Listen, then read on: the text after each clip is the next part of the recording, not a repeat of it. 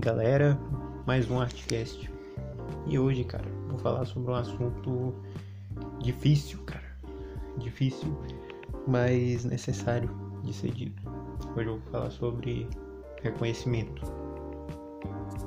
Fique no podcast por sua conta e risco.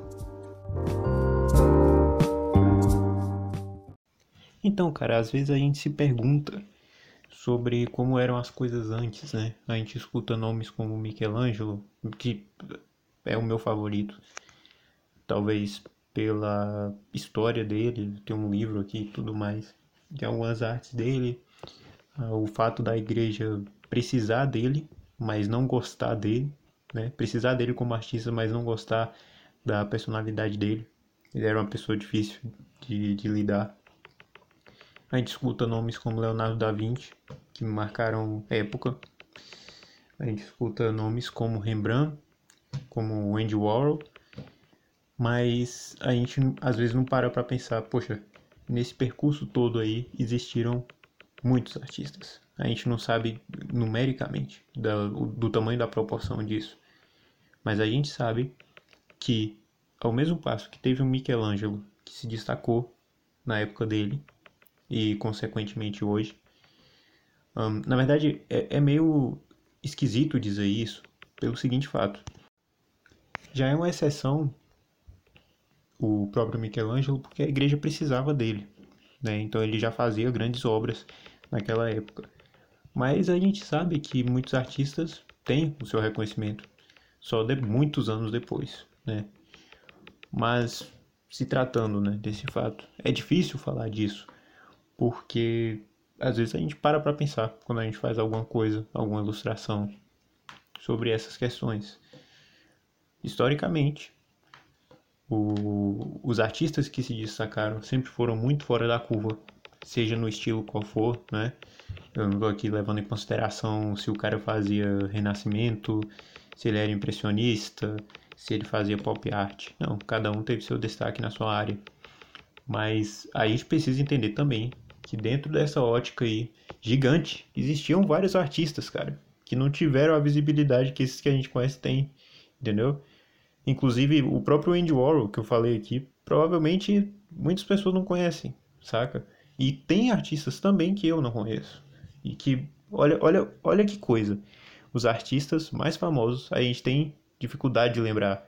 Imagine os outros. Então, cara, o que, que a gente pode tirar disso? A gente pode observar isso e trazer para a nossa realidade.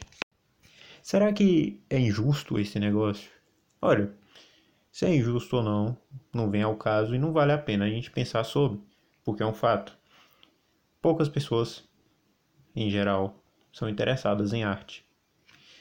Mas, dentro dessa ótica, é mais fácil hoje a gente ter o nosso espaço, a gente mostrar nossa arte do que era antes?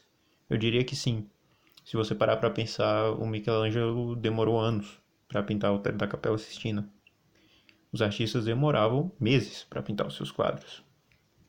A gente sabe que era um processo gigante. Mas não é só uma questão de tempo.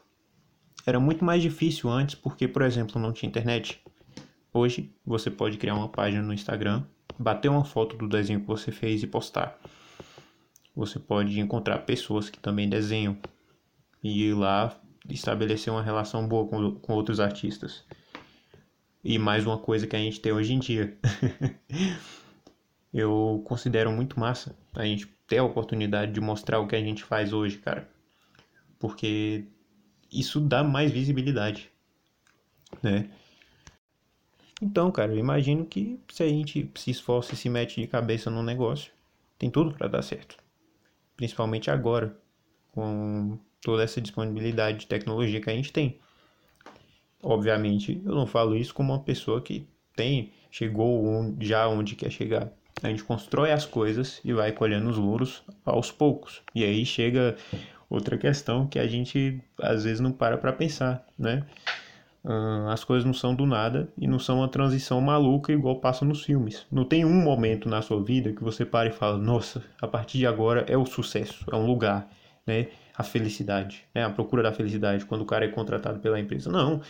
ao longo da sua vida, você tem momentos de transição, você tem momentos de felicidade. Não é um lugar que você vai chegar, é um processo.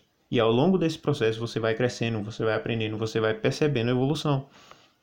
E nas suas proporções, de acordo com a sua individualidade. Mas, hum, de modo geral, é claro que hoje é mais fácil divulgar o que você faz do que antes. Antes não tinha internet. Antes você precisava ter boas conexões, hum, influência, né, para você se destacar na arte. Hoje, como eu falei anteriormente, você pode criar uma página e colocar sua ilustração. Você pode criar um canal no YouTube colocar sua arte. Compreende? Então, o que eu posso te dizer hoje, cara, é vá ciente disso. As coisas, em primeiro lugar. Não vai ter um momento específico que vai, sei lá, vai aparecer um, uma, uma lâmpada em cima da sua cabeça assim, felicidade. Não, não, não existe esse momento chave, as coisas vão acontecendo. E segundo, saiba que hoje você tem muito mais ferramentas para realizar né, essa caminhada na arte, na ilustração.